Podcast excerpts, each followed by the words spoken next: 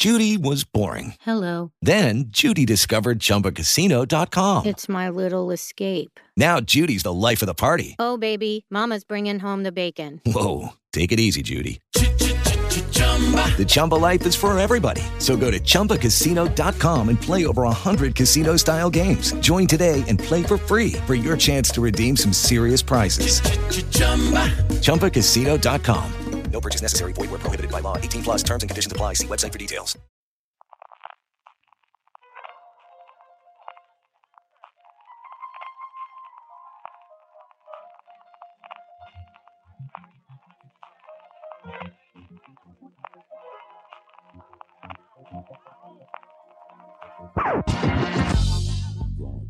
Cartas alemana, teatrillos con relojes y huevos duros. Todo esto y mucho más nos ofrece Proezas de Equitación Comanche. El segundo episodio de la, esperemos, primera temporada de Watchmen, que ya nos disponemos a comentar entre este que os habla fue CJ Navas y Francis Arrabal, que lo tengo aquí enfrente. Me vas a suplantar la identidad diciendo que eras tú, CJ, eh, Francis Arrabal. Tantas cosas y con tantas... No, porque no llevo máscara. Si hubiese llevado máscara, no te diría yo que no, pero, pero al no llevar máscara yo creo que menos.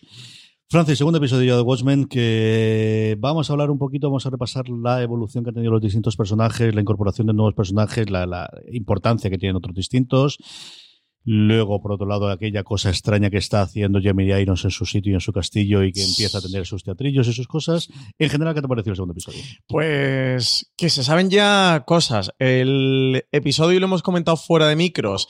Eh, creo que está por debajo del primero, pero sí que me ha gustado que en el primer episodio, lo comenté en el recap anterior, nos planteaban muchas cuestiones que la mayoría, por no decir todas, nos las dejaban en el aire, tenía ese punto extraño de "Mm, a ver esto por dónde va a salir. Y en este segundo episodio nos han contado bastante, o al menos, si no nos lo han resuelto, nos han puesto en la senda del camino, pero sí que nos han resuelto bastantes cosas. No han resuelto lo de los hijos de Angela Barr, nos han resuelto este Will eh, que dice que, que, es el Doctor Manhattan o no.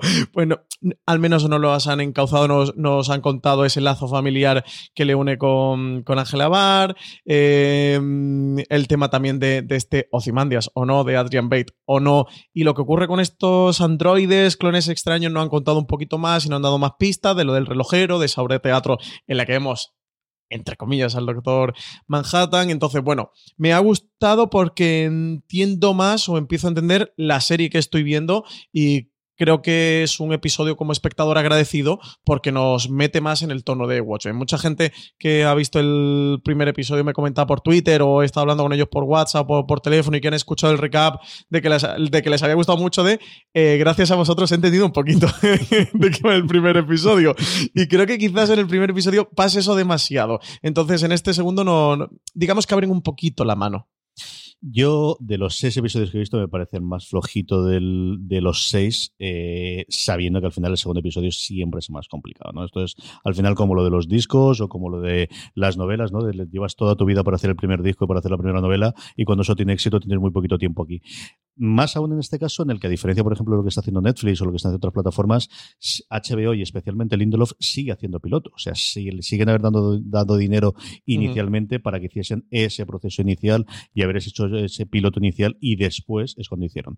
Con una salvedad es que aquí, a diferencia de lo que suele ser habitual, él sí montó una mesa de guionistas desde el principio, de hecho, desde hace del piloto, porque es lo que mm, en alguna de las entrevistas que lo he estado escuchando quería moldear ese universo, moldear ese mundo, saber qué había ocurrido en el mundo de Watchmen fuera de lo que conocíamos en los 12 números del cómic. Y entonces montó un mes antes de hacer el piloto, él tiene sus ideas iniciales, pero montó esa mesa de guionistas que luego en la que posteriormente haría los nueve episodios de la serie, los otros restantes ocho, pero sí que le ayudaron a él a, a construir ese mundo y a realizar el guion del primero. El segundo, como os comentaba, está escrito realmente al final por Damon Lindelof y Nick Hughes, que es el hijo uh -huh. de, de, de, Carter Hughes, el co-runner con Damon Lindelof de Perdidos, era un profesional muy conocido en la industria y se lo pusieron, de hecho, para que pudiese hacer precisamente esa labor de, de, de, de alguna forma guiar en la parte de, de un Lindelof que entonces era mucho más joven. Sí, gente que, que, tenía experiencia uh -huh. dentro de la serie. Es el segundo dirigido por Nico Castle, que ha dirigido muchísimas cosas en The Americans, especialmente de Leftovers, de hecho, por sí. eso se la lleva ante una entrevista, por, por cierto, maravillosa, Nicole Castle contando un montón, incluido de, de cosas del mundo de por qué no hay internet y porque no hay teléfonos y tal, que es una cosa que se la revelando que tampoco aquí está con la parte de los spoilers, sobre todo por una parte, y es eh, un pequeño cabreo desde aquí que quiero contarlo, que en Estados Unidos HBO sí que ha sacado una página web que se llama Pitipedia, por cosas que conoceremos a partir del tercer episodio, eh, que es documentación oficial, porque al final todo lo que tenemos es el cómic, es las entrevistas que tenemos con, con Dylan Delof, las ideas que tengamos, pero sí que HBO en Estados Unidos ha sacado una página web, como suelen hacer habitualmente, con contenido añadido, con lo que nosotros conocemos con otras medias, que hacen prácticamente todas las series a día de hoy, eh,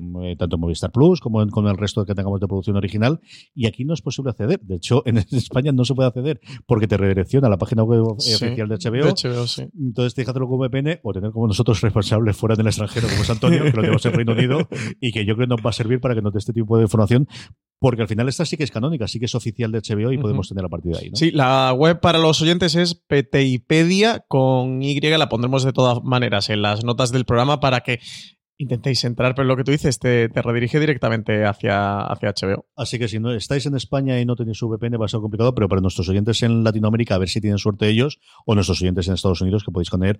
Y ya hay alguna cosita, por ejemplo, si veis alguna infográfica, nosotros comentábamos la semana pasada interna dentro del Slack nuestro de fuera de series, que contaba alguna cosita que no aparecía en el episodio, en el episodio no, pero sí en este material adicional sí que aparece dentro. ¿no?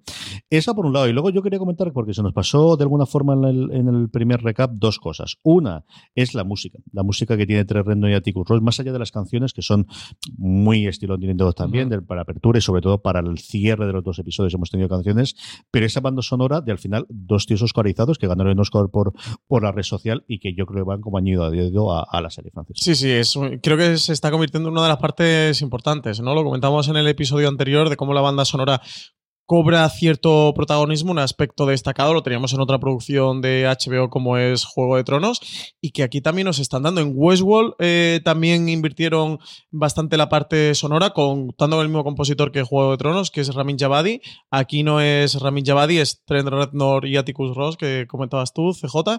Y sí, se está convirtiendo eso en una de las partes a disfrutar dentro de la serie, más allá de temas reconocidos o temazos que hayan decidido incluir dentro de la pista. Y aquí una pequeña anécdota que Lindelof en su momento en una entrevista, creo recordar en Collider, en un vídeo, una entrevista en vídeo que hizo, que eh, él quería cambiar de compositor, le gusta cada serie que tiene una distinta, él, tuvo un, bueno, Jackie no es el, el, que escribió en su momento en Perdidos, lo cambió posteriormente para The Leftovers y quería volver a cambiarlo, no recuerdo ahora el compositor de The Leftovers, y dice que fue muy gracioso porque la entrevista tenía una conferencia con uno de los jefazos de HBO viendo quién podía ser el responsable o quién podía eh, encargarse de ello y, bueno, pues como hacen los cartas de los Reyes Magos, pide lo que te apetece y dice, esta serie para mí sería Red y Ross. Y de repente el silencio.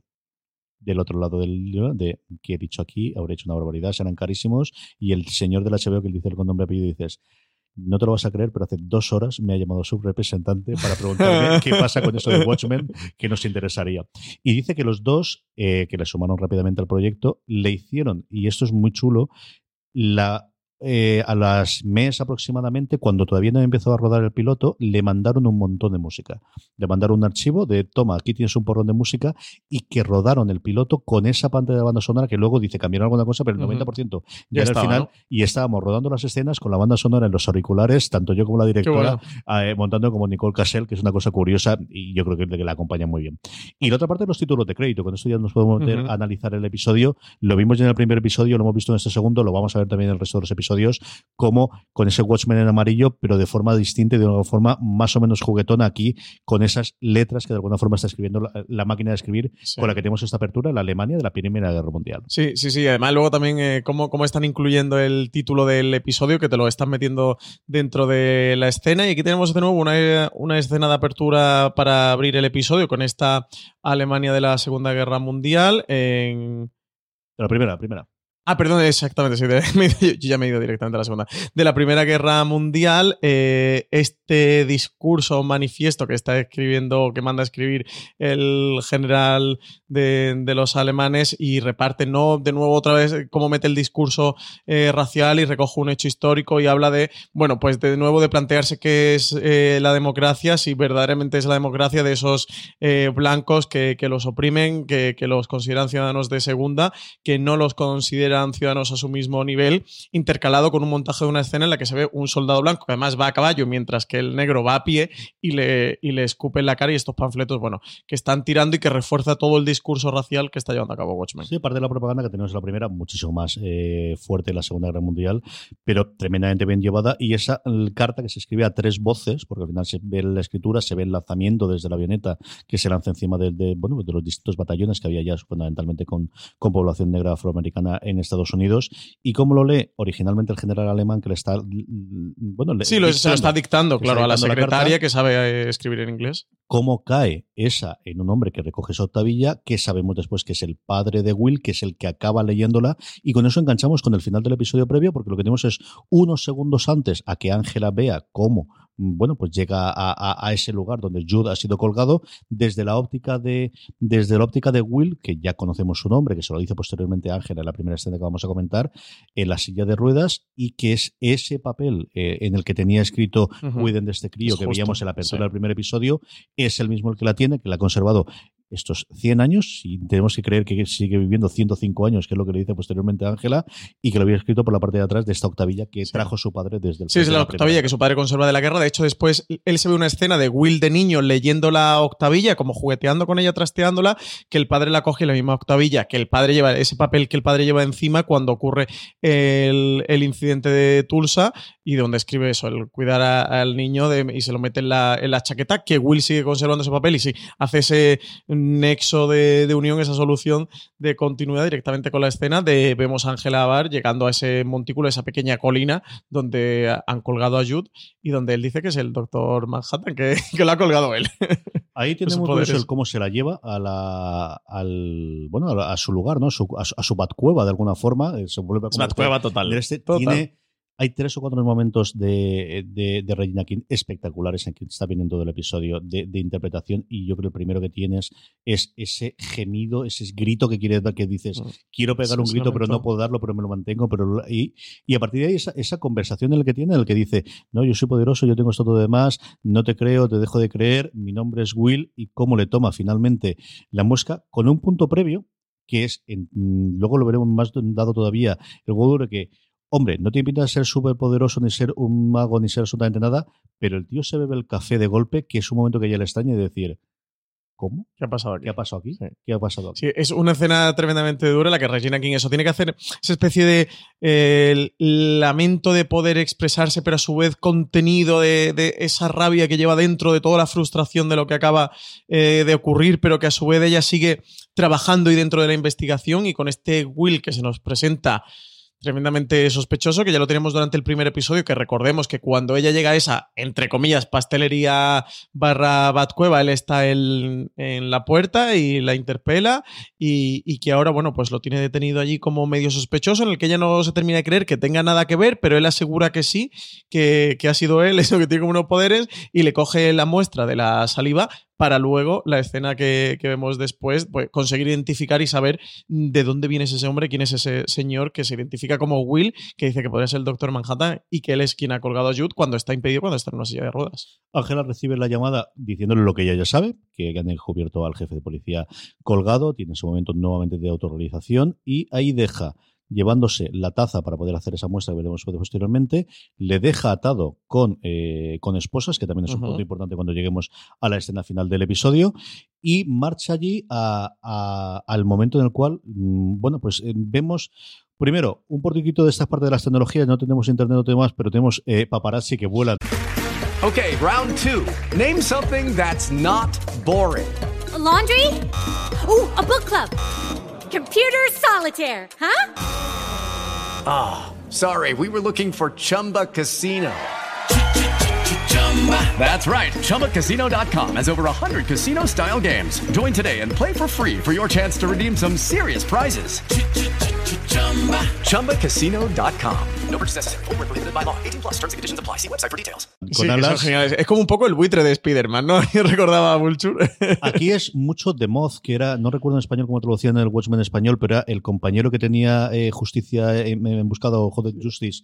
Lo tenía. Justicia capuchada, ¿no? Es otra muestra de cómo la tecnología que tenían los vigilantes, una vez que se prohíben, de alguna forma lo utilizan. Lo veremos posteriormente como Ángela tiene unos visores nocturnos que recuerdan muchísimo lo que tiene Night Owl en el cómic originalmente, Sí. ¿No? Y cómo parece que toda esa tecnología de alguna forma lo ha sabido, pero sí, el momento en el que lo abaten es bastante, bastante Sí, sí, es genial. Y- y Los paparazzi cayendo. Sí, y, y la amenaza comunista, el, el- el Red Scare o la amenaza roja es, es entretenido. Es otro tipo de policía, ¿no? Me recuerda mucho a Big Mac y Del Cafre, que es. Sí, eh, sí. Sobre todo ese personaje parece que va a tirar muy por ahí, ¿no? Lo, lo están apuntando que va a coger ese, ese tono. En el primer episodio ya lo vimos metralleta en mano asaltando la, en la granja junto a Ángela Bar y ese momento del, de lo del comunista es bastante, es un diálogo muy gracioso. Descuelgan a, la, a Jad, eh, ahí es uno de los grandes momentos que comentaba antes de Regina King de ese último abrazo, o sea, ese momento en el que se pausa y que solo se le ven los ojos, es que está totalmente capuchado de cómo es capaz una gran actriz de transmitirte tanto solo con la mirada que tiene totalmente tapada tanto arriba por abajo. Sí, Es claro, porque brutal. va con la capucha, pero a su vez también tiene el maquillaje este de spray negro. negro. que es un negro tan puro que le, que le coarta en cierta medida la expresión de la la cara. O sea, que es- le queda prácticamente el- los globos oculares para, para poder darle cierta expresión y emotividad. Y es de nuevo descarnado, o sea, de alguien que ha perdido a su, padre. O sea, es muy Es, duro. es espectacular cómo puede hacer eso. Y a partir de ahí lo que tenemos es, vamos a por, a por los que creemos que han sido. ¿no? Ahí hay esa conversación de, pero tú cómo no vas a venir si tú precisamente tú Si- me vas si a tú eres decir aquí la que, que vas a ver controla. si a ti que cortarte. Claro, pero ella sabe cómo ha sido la cosa y quién parece que. Y, y- y tiran para allá y van a, bueno, pues a toda la parte de Nixonville, que es esta parte de, de Nixon, y es la escena, bueno, de más violencia que hemos tenido en todo el episodio, hasta que nos llegue después esa, la otra colateral, ¿no? Tenemos la colateral de, de todo lo que está ocurriendo con, eh, con el personaje de, de Jeremy Irons, y luego aquí ya tenemos también un episodio de ese eh, American Hero Story, que luego comentaremos también, Sí. que vamos a tener recurrentemente. Pero bueno, ahí lo que tenemos es un poquito de palos, un poquito de golpes, Sí, un de poquito de. Nixonville, Vaya escena de acción. por acá, ¿no? Escena de acción. Eh, a mí eso me hace mucha gracia el Red Scare diciéndole, pero a ver, si, si a ti es, es de las que hay que tirarte de la cuerda porque te vas sola, nos va a impedir ahora que acaban de, de- de matar a, a Jude Crawford, acaban de matar a nuestro, a nuestro jefe de, de policía. Y, y esa caída de la estatua de, de Nixon, a mí me recordaba mucho las imágenes de cuando las tropas americanas en Irak con Saddam Hussein con las cuerdas atadas y tirando de él, que es la amenaza para que ellos eh, se rindan y tal. Y bueno, pues palos a, a Somanta, eh, empieza allí sopapos a volar. Y también el momento de cuando, creo que es precisamente, ¿no? Van a atacar a Red Scare, que, que Angela Bar, que va de Sister Knight, intenta defenderle y como descarga toda su tensión y toda esa ira acumulada contra, contra el que, contra uno de los que está allí, que, que intenta agredirles y ella defender a Red Scare y, y de cómo eso, cómo descarga toda su adrenalina y ella misma se da cuenta de, del punto salvaje y el punto extremo en el que se encuentra después de todo lo que está ocurriendo, pero bueno, allí se monta una zargata importante. Es también con mucho el, recuerda escenas como de, de Guaco, ¿no? Este tipo de una secta que, que está encerrada en un campamento y bueno, y, esa entrada brutal, esa carga eh, policial en la que nada puede acabar bien. A mí me recuerda mucho también a eso, a los incidentes de, de Guaco en este sentido. Sí, a partir del sexto puñetazo ya el, el chico no se va a poder defender mucho. Yo creo que también aquí lo que hace es un guiño Lindelof a todo el tema racial en el que ves esa violencia policial contra gente con la que normalmente no se ejerce, ¿no? Y aquí, bueno, eh, a tumba abierta. Sí, Y es aquí no hay- sin hacer enemigos y no, no, no hay enemigo pequeño, no hacemos prisioneros. Sí, y, hay un y momento lo- de Red Scare entrando en Sí, una sí, caravana, sí, derribando la puerta con una pata y sacando al tío, como si fuera también una escena del, del oeste, de cogiéndolo de un puñado y tirándolo por la Fuera puerta del salón. salón, que que te- también me hizo mucha gracia. Y bueno, pues ahí tenemos toda esta parte de la evolución. Eh, Ángela vuelve a su hogar y vuelve a hablar con su marido, que al final es de las personas, bueno, pues eh, serias y que al final entiendes el por qué lo ha mantenido. Tiene una frase lapidaria que de- cuando le dice eh, mm, la mujer de Jada ha hecho una vigilia por su marido. ¿Cómo está? Bueno, pues dice que muy bien, todo es mentira, igual que ocurre contigo, que es una frase maravillosa. Y en ese, por la otra parte que tenemos, que nos hemos saltado, ese eh, volvemos a verla con sus hijos, especialmente con su hijo mayor, que hemos conocido previamente cómo es posible que sea. ¿no? Y es que en ese eh, flashback, mm, también marca de la casa de Lindelof, especialmente del tiempo de perdidos, pero también en, en The Leftovers, conocemos ese asalto brutal que se produjo en la noche de Nochebuena, tres años antes teóricamente, a partir de la cual se instaurará el hecho de que no se conozca la identidad de los policías y que vayan enmascarados y lo tengamos, porque hubo un ataque combinado en 40 hogares de policías, el resto todos dimitieron, que eh, acabó con muchos de ellos, algunos de ellos salieron malheridos, como es tanto Jad como Ángela, y que se acabó con su compañero, que nos dicen el nombre, que era el que tenía estos tres críos, que él decide con su marido, ella decide con su marido adoptar. Sí, es este evento que han llamado dentro de la serie White Knight, esta Noche Blanca. Al principio te quedas un poco así, porque claro, es el flashback, pero ves a ella despertando y, en la que ve al, personaje de Don Johnson y dicen, ostras, ¿cómo que está este aquí? este flashback que ya nos han contado que era uno de los enigmas que abría el primer episodio, eh, que claro, si el padre es negro y la madre es negra, los niños blancos de dónde han salido. Eh, se, daba a entender, ¿no? Apuntaba que, era de, uno de los policías o de varios policías que habían muerto, que sí que el resto de policías habían acogido a, los niños de los compañeros fallecidos. Y bueno, aquí eso nos cuentan algo que ya apuntaban en el primer episodio, que, está, que es esta Noche Blanca, este incidente, bueno, o este atentado del séptimo de caballería hacia la policía, en el que asaltaron 40 hogares de forma coordinada, en el que ella, además, lo dice se lo dice Jude Crawford, es la única que consigue acabar, creo, con, con uno de los mm. asaltantes y, matarlo, aunque bueno, finalmente con ella le descargan un, cartucho de escopeta y, también queda inconsciente, aunque no, consiguen eh, matarla. Ya sabemos de dónde viene el origen de, de estos hijos y del incidente, eso que al final ya ha formado parte o forma parte fundamental o esencial de la mitología de la serie, con esos policías que se cubren su identidad también con un pañuelo amarillo. Y tendremos una escena con el crío, que además se alarga posteriormente a la siguiente escena, en el que vemos cómo está haciendo un castillo Parece muy grande, muy exagerado el castillo este para que le haga el chiquillo. Yo aquí en la parte de superdotado tiene algo. ¿Qué le ocurre? ¿Qué le pasa? Realmente es que es así de sencillo hacerlo. Y luego se combina con la siguiente fase en la que. Y que el eh, castillo está flotante. Sí, el castillo es una pasada, es de esta parte mágica que tenemos. El nombre parece, hace un juego, hace un guiño con, el Doctor Manhattan, no me acuerdo exactamente. Manhattan, creo que era de, de, de que sea magnético, ¿no? Pero es un castillo que eso no, yo creo que tres segundos no tardas en mm. hacerlo. El cabreo final de tirarlas todas al suelo te demuestra que sí, era piececita, piececita. O, tiene mucha paciencia o el chiquito este también promete. Que al final, eh, Watchmen es un mundo en el que no hay más superpoderosos que el Doctor Manhattan dentro de un orden. Hay algunos que algún poder psíquico o poder parece que sí que se apuntaba desde luego en el cómic que podía tener. Eh, eso por un lado y luego que al final eh, se queda con el padre cuando Ángela se va a ir a ese velatorio, se queda con él viendo este American Horror Hero Story que nos dice al principio que no es para críos. Y hombre, este es adolescente, pero tampoco tan jovencito. Y aquí vemos lo más parecido a los que aquellos que vieron el Watchmen de Zack Snyder vamos a poder ver en la serie, con esa entrada triunfal y con esa sangre a borbotones y esa cámara a cámara lenta, nunca mejor dicho, eh, en ese tres minutitos que vamos a tener interludio a lo largo de, mm, parece que todos los episodios. Sí, sí, sí, es otra de las partes que, mm, que, nos devuelven, otro de los guiños que, que sí que podemos ir encontrando, podemos ir rastreando con, con el cómic y mola bastante. ¿eh? Sí que tiene pinta de eso, que le van a dar cierta continuidad a lo largo de, la serie, que es algo que ve que vamos a tener eh, recurrente, esta American Hero Story. Y nada, que nos den más. A mí me, está gustando bastante esta parte, me, parece muy chula. Y a partir de aquí ver eh, cómo lo desarrollan y cómo lo integran en el, en el universo donde vemos esta, esta justicia encapuchada que, entra, que asalta en una tienda, que hay unos, unos delincuentes como una especie de gángsteres medio vaqueros con revólveres y con con la identidad también tapada con el pañuelo y con unos sombreros y vemos esta justicia encapuchada, pues eso, repartiendo justicia. Ángela va a casa de, los Crawford, va a casa, ve a, Jane y ocurren dos cosas. Una, la que todos mm, queremos comentar, que es eh, cuando descubre el, ropaje del Ku Klux Klan. Pero antes de eso, que no se nos olvide, es la presentación en sociedad, porque hasta ahora hemos leído mucho sobre él en periódicos, lo hemos oído en la radio, cuando Jude al final se hablaba de él también, de un, un senador republicano por Oklahoma, que es Joe King Jr., el hijo de aquel Joe King que en su momento hizo eh, la ley que prohibió el vigilantismo, aquella que acabó con todos los vigilantes, acabó con todos los Watchmen en el cómic original en el, en el 77, interpretado por un viejo conocido especialmente de, la, de los aficionados a Mad Men, que es Jim Walk, que tiene esa calidad keynesiana toda, keynesiana, es decir, es eh, eh, lo verías perfectamente como haciendo un biopic de John John Kennedy o de Jack Kennedy o de cualquier Kennedy, no de pelazo absoluto, sonrisa maravillosa, su camisa, su chaqueta. de vergüenza político dedicado a absolutamente todo, absoluto y total, que lo borda, ¿eh? Eh, El responsable de Lone Star, esa serie malograda, y duró dos episodios en su momento, creo que recordar que eran Fox o no, en CBS, no recuerdo de memoria, y sobre todo en Mad Men, y un James Wall que le vemos nada, 30 segundos y yo creo que borda Se parece muy poquito. No, no sé también si será algo. Yo entiendo que también es algo que va a estar por aquí coleando por el universo de Watchmen, que, que es un personaje cuando nos lo han introducido y está este actor detrás, es un indicio de que lo vamos a ver eh, de una manera secundaria o con una de las tramas secundarias que vayan confluyendo con la principal.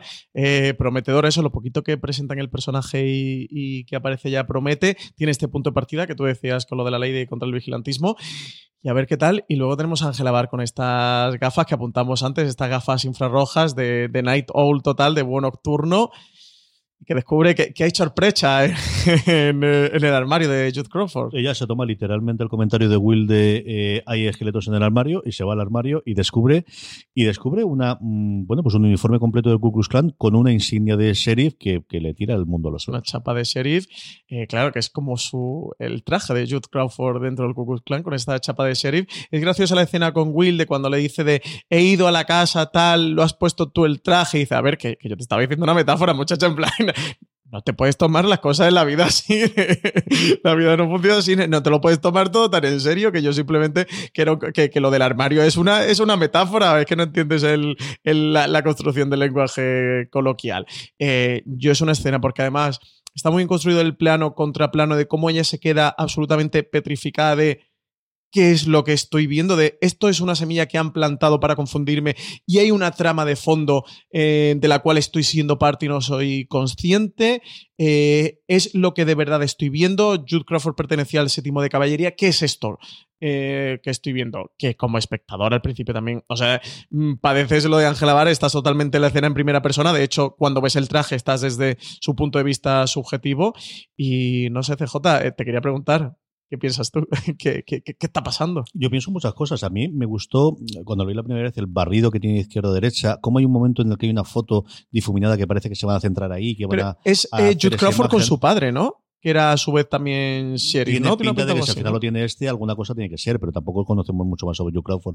Hasta que al final se revela y eso es que además parece una persona. La primera vez que lo tienes tal y Sí. como está colocado el uniforme, que no es un uniforme del sitio de camarilla, es un uniforme del Ku Del Klan. con las insignia de sheriff, además muy parecida a la que vimos que Will de pequeño mm, veía en ese sheriff mitolo- eh, mitológico que veía en, las, en el, corto, ¿no? En la Sí. película que veía. Sí, en aquella película de cu- cuando abre el episodio que está una mujer tocando el piano. Y es otro de esos momentos en los que Ángela, pues, pues los que, mejor dicho, Regina King tiene una interpretación alucinante de, de cómo de repente se te cae abajo absolutamente todo. No lo hemos visto sufriendo absolutamente por la muerte de, como decías tú, de su mentor, su padre, su amigo, su, lo que fuese Judy, de que de repente aquí decir qué está ocurriendo coger rápidamente el ropaje, largarse de aquella forma de la, de la casa e ir directamente a hablar con Will.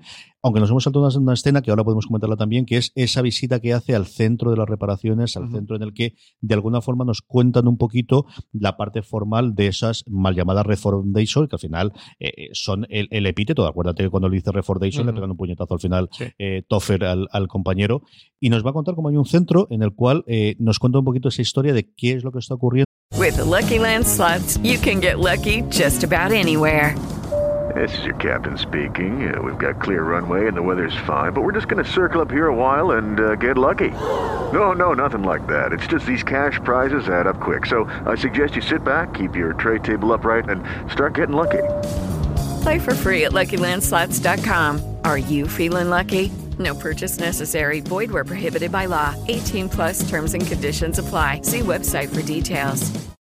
Lucky Land Casino asking people what's the weirdest place you've gotten lucky? Lucky? In line at the deli, I guess? Aha, in my dentist's office. More than once, actually. Do I have to say? Yes, you do. In the car before my kids' PTA meeting. Really? Yes. Excuse me, what's the weirdest place you've gotten lucky? I never win and tell. Well, there you have it. You can get lucky anywhere playing at LuckyLandSlots.com. Play for free right now. Are you feeling lucky? No purchase necessary. Void where prohibited by law. 18 plus. Terms and conditions apply. See website for details. mm, y, y- y le da esa posibilidad de descubrir si mm, quién puede ser Will a partir de esa eh, bueno, pues swab me sale en inglés, ¿no? De ese bastoncillo en el que va a hacer la, la cosa en la taza. Sí, no, esto es muy importante remarcarlo. Ya lo comentamos en el primer episodio, esto de esta Redfordation de las que hablan.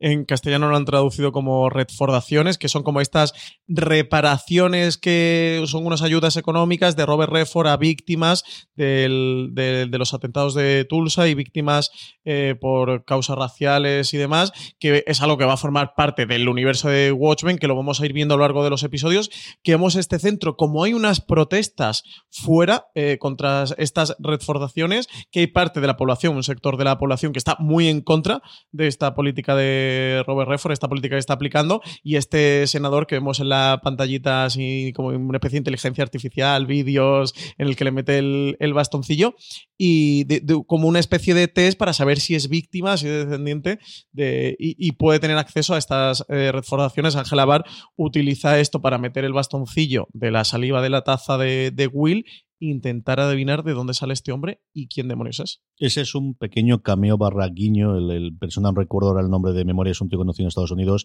Es un profesor de Harvard que hace mucha crítica literaria, que ha tenido programas en la PBS americana y que es alguno de los cameos que de vez en cuando tenemos. De hecho, sí que hoy en, la página web que comentábamos, eh, cómo de alguna forma presenta en un documento oficial el gabinete que tiene Robert Redford, al menos algunos de los miembros del gabinete, y algunos son gente conocida del mundo periodístico o de cosas similares, de nuevamente de la labor que, que como te comentaba al principio del, del programa, hizo, hizo Damon Lindelof y el resto del equipo de, de guionistas para dar un poquito de huesos y de músculo al, al universo. Sí, esa parte más de mitológica, Sí, ¿no? De, la propia serie. Tiene pinta de que ellos mismos lo han desarrollado y han dado esa información después a la gente que se esté Es muy dedicando a Lindelof, hacerlo. es muy perdidos, es de esa construcción, lo comentábamos en el recap del episodio anterior, de cómo se fueron juntando y hacían este club de lectura viendo Watchmen y revisando guiones, incorporando elementos del propio cómic y tirando de hilos para crear ellos elementos nuevos para construir a su vez, igual que Watchmen es un cómic con mucho universo, con mucha mitología, que luego también se ha, expandido a lo largo de, de varios cómics, pues ellos también dotar de todo este universo y ese universo propio a la serie de televisión. Nos queda la última escena entre Willy y Angela, pero como hace también el propio episodio, vamos a dar un salto a no sabemos exactamente ¿Qué dónde, momento? Qué al castillo. Que por cierto, el fundido del caballo del cuadro de los Comanches con el caballo viene el blanco. nombre, porque el, pues, el cuadro se llama algo parecido a como se llama el, el episodio. Está, como os he dicho originalmente, la traducción original, la traducción que han hecho aquí en H de España es Proezas de Equitación Comanche. Es un autor que escribió o que dibujó, fue de los primeros que pintó a, a- a los indios americanos y que de alguna forma fue el que dio conocimiento de, de cómo funcionaba, especialmente el poder lanzarle el arco mientras estaba montando y de lateral, y, y da título al episodio. ¿Y cómo tienes ese cambio? A que de repente, bueno, pues vamos a ser nuevamente a este castillo extrañísimo en el que los árboles dan tomates en una de estas escenas que es que son genios por algo. ¿A quién se le puede que lo muerde, esto? que lo exprime, que se sonríe. Yo me empiezo a plantear si realmente todo esto de Watchmen no es un envoltorio para hacer una serie de Jeremy Irons con cosas de Jeremy Irons y vestido de de seguramente como tiene que vestir Jeremy Irons en su casa. Yo es que empiezo a pensarme que toda la trama esta de Adrian Bate es un factual de Jeremy Irons dentro de, la serie de, de Watchmen. Este castillo, ese caballo blanco, esos mm, árboles que dan tomates, estos son clones CJ, mm, son androides. son algo distinto. Yo, de las distintas opciones, y podemos comentar ya lo que nos, lo que nos da, tenemos esa celebración con dos velas que puede De nuevo ser tenemos la tarta. que nos da la tarta, que nos puede dar a entender que han pasado al menos un año con respecto al anterior, salvo que aquí se celebren los meses, que entonces habría pasado dos meses. Pero sí, yo la primera vez no lo vi, la segunda dije, sí, ha pasado un año desde el anterior porque le ha dado tiempo a terminar el- el- la obra de teatro que estaba empezando a escribir en el episodio anterior, que de alguna forma han podido ensayarla porque esta tiene pinta de que no es la primera vez, han ensayado, le han puesto música de fondo, que tenemos todos estos enmascarados, y tenemos esta representación Y perdón que te interrumpa, que la otra tarta teníamos una vela y en esta tenemos Sí, sí, dos velas. que- que Es- es yo como la, un periodo la de que lo vi dije, no sé lo que ha pasado, ahora la segunda vez que he visto el episodio, mi idea es, ha pasado un año, entre un episodio y otro. Pero ¿entiendes que ese año ha pasado en todo el episodio No, o ha pasado en esta trama? Yo creo que aquí... Esta trama lleva una línea cronológica como diferente. le- Como le, dé la gana. Sí, yo, yo es que era lo que he interpretado, pero me interesaba saber cómo lo veías tú. Yo también entiendo que esto está como en una línea cronológica, está pasando en otro es tiempo. como si fuese una webserie que han metido aquí dentro y es internet. Eh, es el factual de Jeremy tiene Irons. absolutamente nada que ver.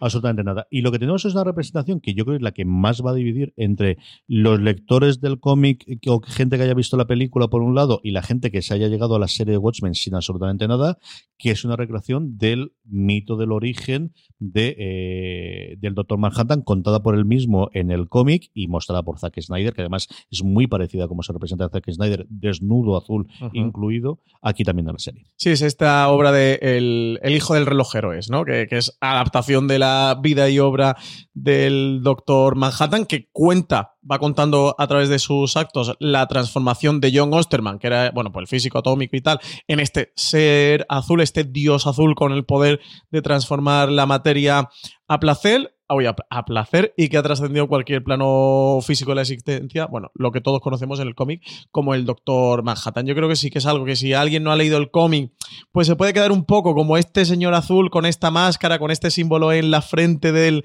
del átomo, este un poco que es este que han puesto aquí al, al mayordomo desnudo y tal, vestido azul. Bueno, pues es- es esto todo el Doctor Manhattan, que eso, bueno, pues si no has leído el cómic es lo que por ahora creo que te puedes quedar más afuera de todo lo que nos han contado, aunque también os digo, si no sabéis nada del cómic, en esa horita de teatro, volveros a ver esa escena porque es la historia de origen del Doctor Manhattan. Que por otro lado es una historia de origen de superhéroe muy típica de Marvel y DC. Es decir, sí. aquí no hay una araña que pique, no hay rayos gamma como en el caso de la, del acoso de Hulk. Sí, pero es un experimento pero que es falla. lo mismo, es un experimento en el que él se están tomando una cerveza, como veis, con la el que entonces era la novia, con unos colegas, se ha olvidado del reloj que dio su padre, entonces vuelve a la sala donde se está haciendo estas pruebas extrañísimas.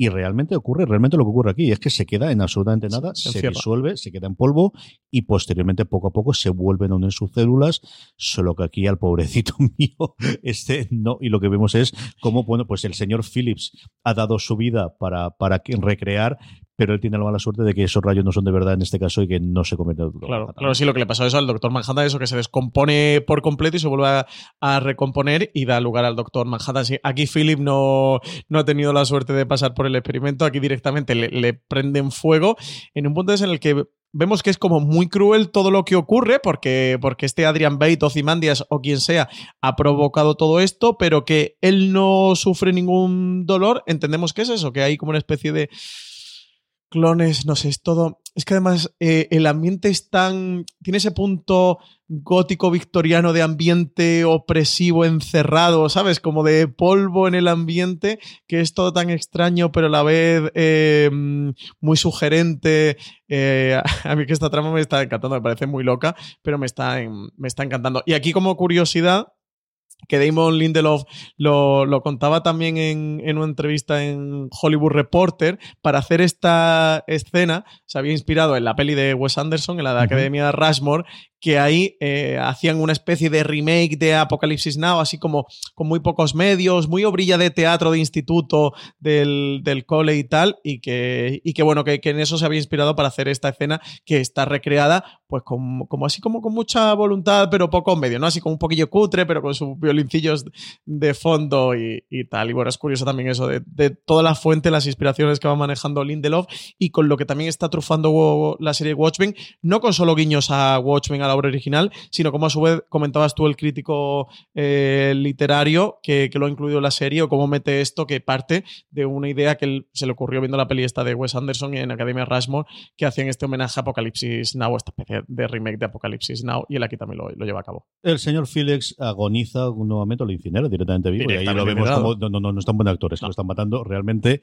cosa que es eh, rápidamente solventada, dando, bueno, subiendo el rango a uno de los sirvientes que cuando se revelan las máscaras vemos que son pues exactamente igual, y aquí nuevamente pueden ser androides, pueden ser robots. Después de ver el esqueleto tiene más pinta de ser clones a los cuales no le hagan muchísimo Entendemos caso, que ¿no? sí, ¿no? más que una parte de Android, pero bueno, veremos a ver qué, qué- qué nos cuenta posteriormente la serie, si realmente quiere ir por, el- por ese derrotero, y, y automáticamente asciende a uno de estos pobres nuevos señores. ¿Tú cómo te llamas?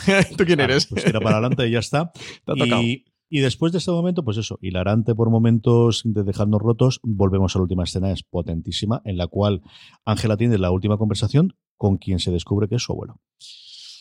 La revelación, ¿eh? es la revelación del episodio. eh, aquí me. Bueno, creo que son los dos grandes momentos de dejarte así un poco culo torcido del episodio. Es cuando aparece el traje del Ku Klux Klan de repente de, de Jude Crawford y cuando aquí de repente se entera que es el abuelo, que este Will es. que, que ella es su nieta. eh, lo averiguó a través de este test de lo de las reformaciones que hemos comentado antes.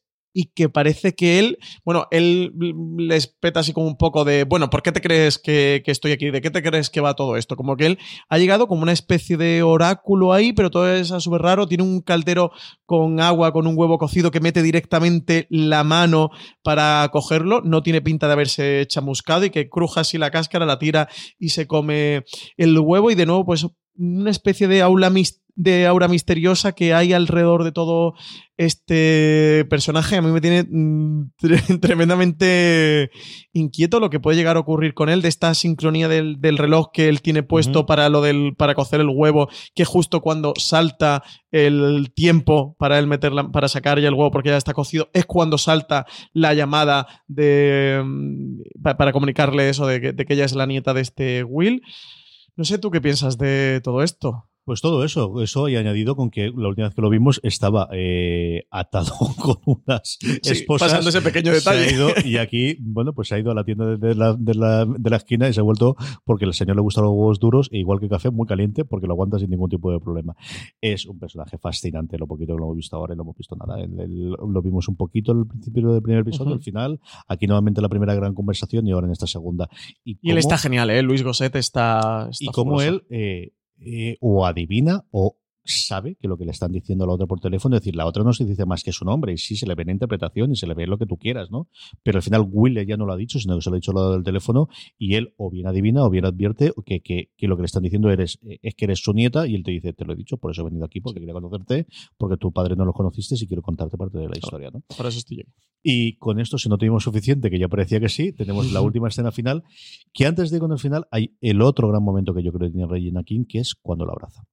Aquí nuevamente es el segundo gran abrazo que da en este episodio. El primero se lo da ya, como decía, cómo, cómo podía transmitir esa tristeza en su momento. Y aquí, cuando coge a, Will, cómo coge el personaje de, de, de- de Gosset para meterlo dentro del coche, y hay un momento en el que lo que está haciendo es cargarlo, y hay otro momento que está abrazando a Sí, su sí, sí, que se queda quieta y lo ¿Cómo es capaz de, de transmitir a alguien de verdad? Bueno, pues esto, por esto ya tú eres actriz. Sí, ¿no? luego con la delicadeza de que cuando lo está metiendo para que no se golpee con, con la cabeza en la parte superior del coche, lo protege con la mano. Pero ese segundo que tú dices que, que la escena es un segundo, son dos segundos que se detiene, en la que ella se para, que realmente le está abrazando, no le está cogiendo. Y ya luego finalmente le coge y, y le carga este abrazo de, de- dentro del viaje también del camino del personaje, de que ha perdido eso a Jude Crawford y que de repente se ha enterado de que este señor con el que ella está un poco escéptica, que se lo ha encontrado en la escena del crimen, que no sabe muy bien qué hacer con él, que lo dejó atado con las esposas, pero se ha ido y ha vuelto, y él además está como tan tranquilo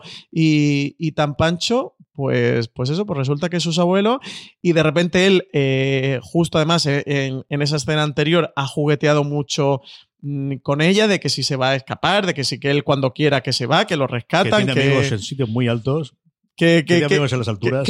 que, él tiene teléfonos a los que llamar, ¿sabes? Que, que a él le cogen el teléfono gente importante, pues, pues sí, pues le cogen el teléfono y el coche directamente. Aparece una nave, suelta un imán gigante, atrapa, lo apla- el coche se posa sobre él casi que aplastándolo. Ángela Bar sale disparada pa- pa- para evitar que, que le aplaste esto. Y oye, pues que se lo ha llevado.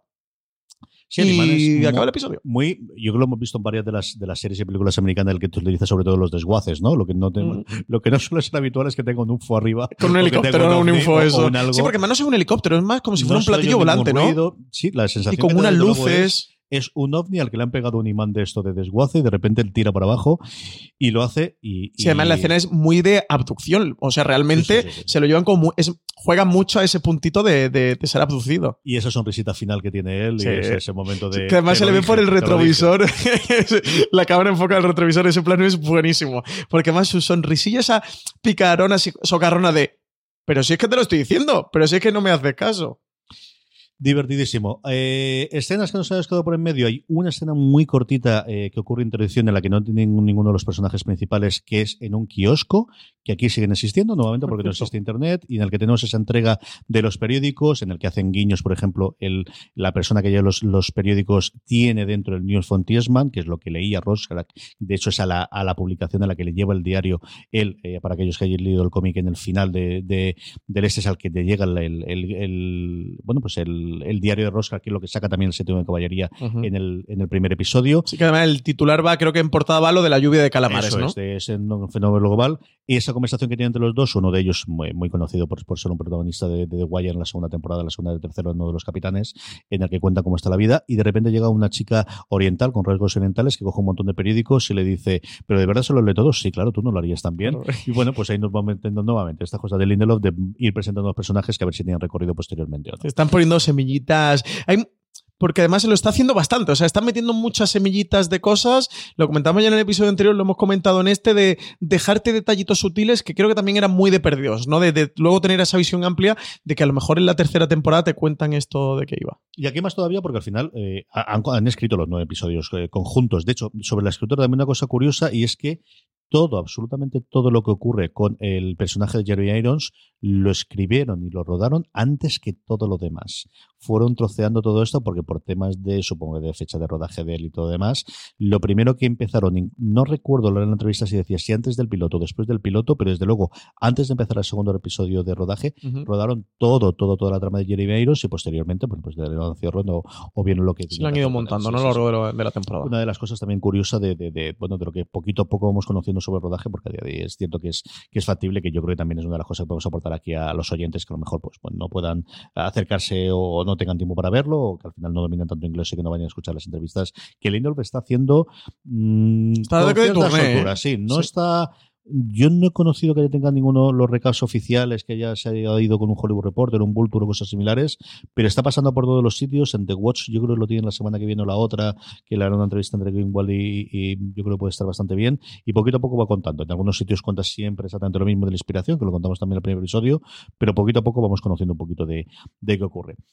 Cosas en el tintero, escenas que te hayan gustado, momentos que te hayan gustado, cosas que, que esperes de los siguientes episodios, Francis. Pues yo creo que lo hemos comentado todo, al menos yo no me he dejado nada, porque te iba a decir la escena esta del periódico, que creo que era la que nos había saltado, pero ya la has sacado tú. Eh, me lo estoy pasando muy bien con este Adrian Bate, Ozymandias, Jeremy Irons o lo que sea, de verdad. Eh, este juguete me está haciendo mucha gracia y lo esencial lo hemos comentado. Eh, creo que eso, que, que este segundo episodio, por lo que tú me comentas, pues puede quedarse más flojo dentro del po- por nivel en sí del episodio, dentro de lo que vayamos a ver de todo Watchmen o de haber visto el primero, pero que sí, pues toda la trama de Will nos han avanzado, nos han contado, nos han destapado el lazo familiar que le une con, con Angela Barr, tiene este punto misterioso. Siento que como espectador estoy mucho más dentro de la historia y más dentro del, del universo de lo que lo estaba en el, el primer episodio, que quizá fue lo que me faltó.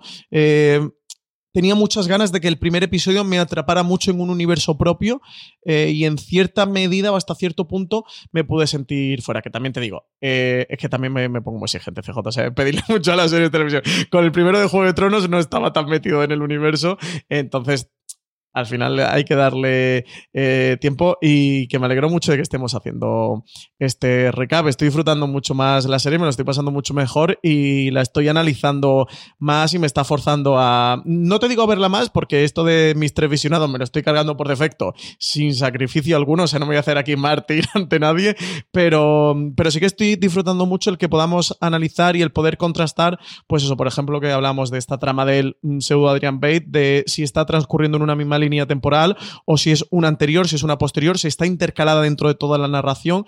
Bueno, estos enigmas, que es muy Lindelof, que es muy de su tipo de serie y que también pues alimenta mucho poder hacer un recap como este. El episodio de la semana que viene, eh, en traducción más o menos literal, es She Was Killed by Space Junk, sería La mató la basura espacial.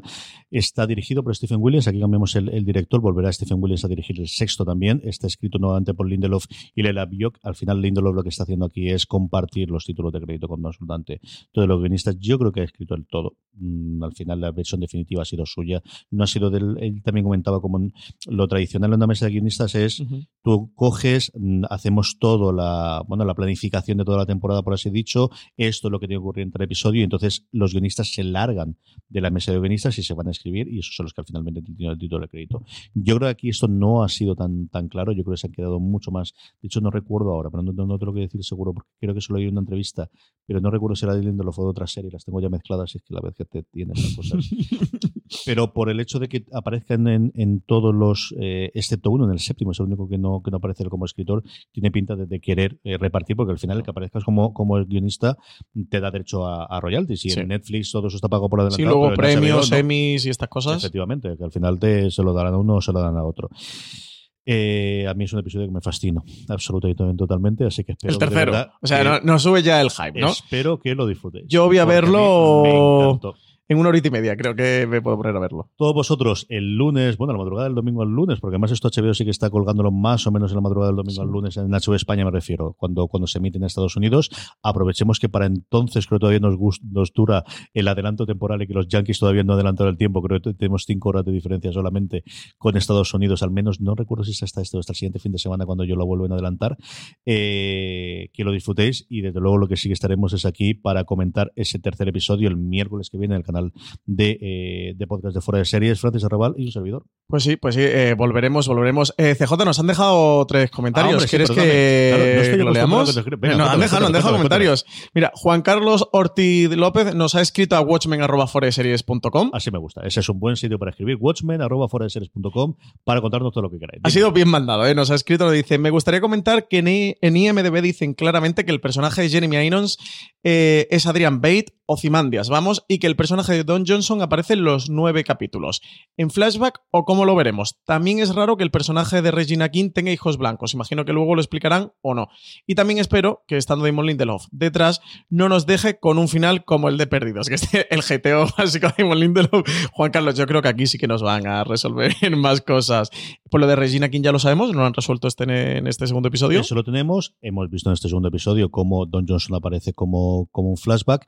El que aparezca en los nueve, no sé si es que aparezca en los nueve o que aparece en los títulos de crédito como los nueve. Esa es una movida distinta porque de mm, te puedes fiar dentro de lo que Sí, te hasta puedes cierto fiar. punto, Veremos sí. a ver cómo está la cosa. En el segundo ha aparecido. El En un segundo hemos flashback, pero ha un aparecido.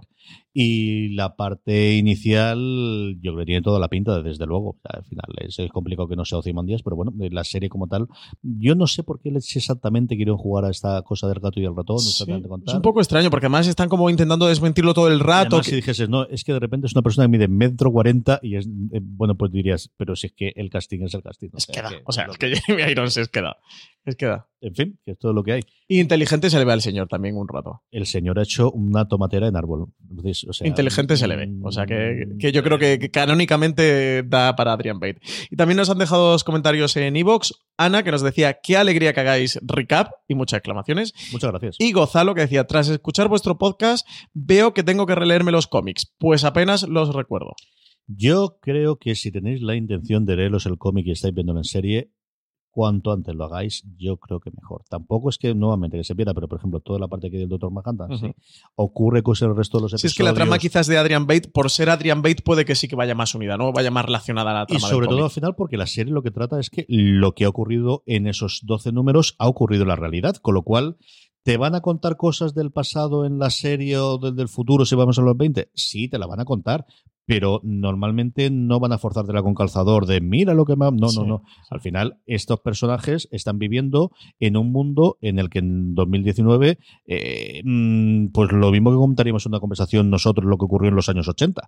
Exactamente igual. Hombre, aquí hay un par de cosas exageradísimas que ocurren en el cómic y que tendrán, evidentemente, tenido repercusión en el futuro y cómo ha afectado a cada una de ellas pero es que se da por hecho que eso ha ocurrido. Así que al final hay una parte en la que no vamos a tener una referencia directa, que a lo mejor sí que ocurre con los con los- el acompañamiento. Yo creo que también Ujú. ese sentido de, de la, de la página web de HBO, de dar un poquito de, de contenido.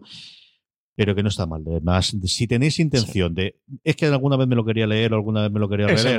Yo creo que no es mal momento. Tenemos ahora Halloween, que tenemos ahí todos los santos con el medio puente. Pues oye, buscar el hueco ahí en medio. y Es yo- uno de los mejores cómics que se ha hecho nunca. Es que aunque no seáis lectores de cómics, yo sí que lo recomendaría, porque, o sea, tampoco entiendo que alguien que disfrute una obra de ficción va a disfrutar el cómic de Watchmen. Lo digo también pensando en aquella gente que nunca se ha acercado a un cómic. No creo que Watchmen le vaya a rechinar. De hecho, creo que puede ser una puerta de entrada que si te gusta Watchmen digas, ostras, qué universo eh, hay aquí para disfrutar. O sea que recomendarlo a tope. Si tenéis la más mínima, eh, de verdad, eh, teníais la más mínima intención de leer el cómic, yo creo que es el momento de hacerlo, antes de, que, de que nos adelante mucho más la, la serie. Y estos son los comentarios. Forma de contactarnos. Evidentemente en iVoox nos podéis dejar comentarios, nos podéis hacerlo llegar a través de las redes sociales, arroba fuera de series, y si queréis escribirnos lo que queráis, mandadnos GIF que nos gustan mucho, mandando lo que sea, watchmen, arroba fuera foreseries.com, que le llegan todos a Francis Arrabal y que los selecciona y los leeremos y los comentaremos al final del programa. ¿Ves? Como no me acordaba yo cuando tuvimos el primero, no me. También culpa mía que no te he avisado, ¿eh? También hay, hay que hacer aquí el reconocimiento de, de cabezas. Y también que nos escriban a nuestras redes sociales, arroba cjnavas, arroba foreseries, casi no filtramos de que, de que nos lo manden. Y... Que llevamos dos, que nos quedan todavía siete, que estaremos aquí para contarlos. Francis Arrabal, hasta el próximo programa. Hasta el próximo, qué ganas tengo ya de ver el siguiente y de grabarlo también. Y a todos vosotros, querida audiencia, gracias por escucharnos y hasta el próximo recap de Watchmen que tendremos en la cadena de fuera de series.com. Recordaros que os podéis pasar por la web también, que tenemos las críticas que hace el balón y Eva, tenemos artículos alrededor. Marina ha sacado uno chulísimo también esta semana. Tenemos mucho más contenido sobre Watchmen en fuera de series.com. Y nosotros aquí regularmente todos los miércoles haciendo este recap. Francis Arbal y un servidor CJ Nava. Recordad, tened muchísimo cuidado ahí fuera.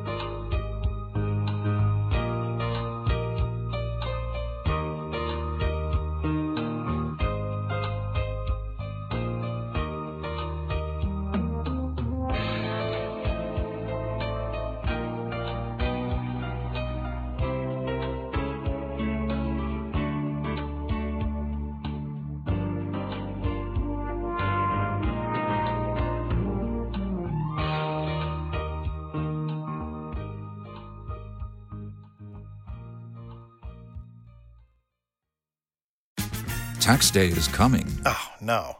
But if you sign up for Robinhood Gold's IRA with a 3% match, you can get up to $195 for the 2023 tax year. Oh, yeah. Sign up at Robinhood.com slash boost by tax day to get the biggest contribution match on the market. Subscription fees apply. Investing involves risk. 3% match requires gold for one year from first match. Must keep IRA for five years. Robinhood Financial LLC member SIPC.